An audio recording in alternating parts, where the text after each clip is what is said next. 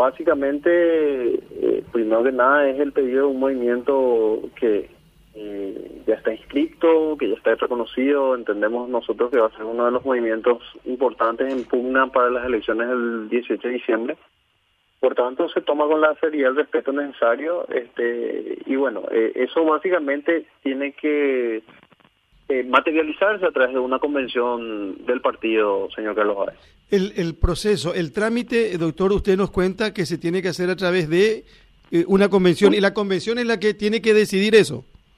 La convención es la que tiene que decidir eso, la convención es la máxima autoridad del partido, nosotros nos debemos a la convención del partido, eh, somos un organismo independiente a, a la Junta de Gobierno y al Tribunal de Conducta eh, y bueno, eh, básicamente se tiene que decidir eventualmente la, la, el cambio o sustitución de integrantes y también la, la, la integración nueva, ¿verdad?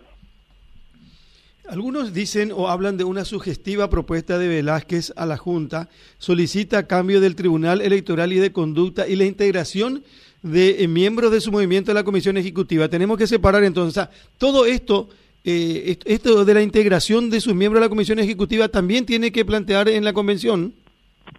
Eh, la, no, la integración de la Comisión Ejecutiva eh, realmente entiendo que lo que quieren hacer es canalizar la integración de la Comisión Ejecutiva a través de miembros del Movimiento Colorado NTT, que fue el que participó de las elecciones internas, eh, digamos, de autoridades partidarias en las últimas elecciones del año 2015.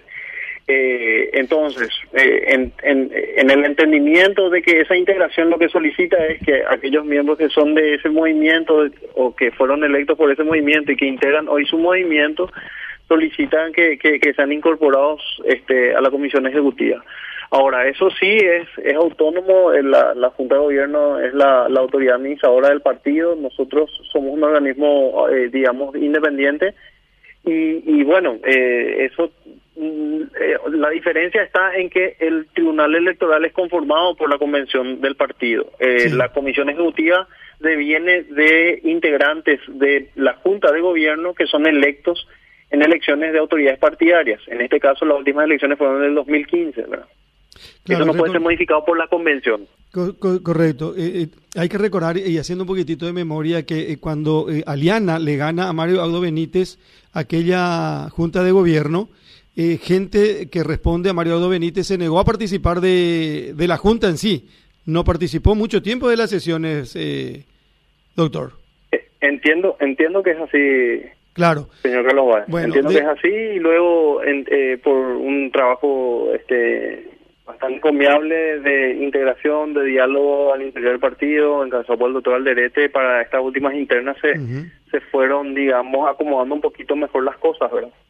Claro, lo que pasa es que hoy quienes vinieron a ese comité ejecutivo de la Junta de Gobierno pasaron todos ya a honor colorado y supongo que por eso es que piden participación de representantes de, quienes acompañan a Hugo Velázquez en esta comisión ejecutiva. Pero lo cierto y lo concreto es, doctor Brizuela, que si la convención decide vamos a cambiar a los miembros del Tribunal eh, Electoral o de Conducta, eso sí se le hace llegar a la Junta de Gobierno y se tiene que hacer el cambio.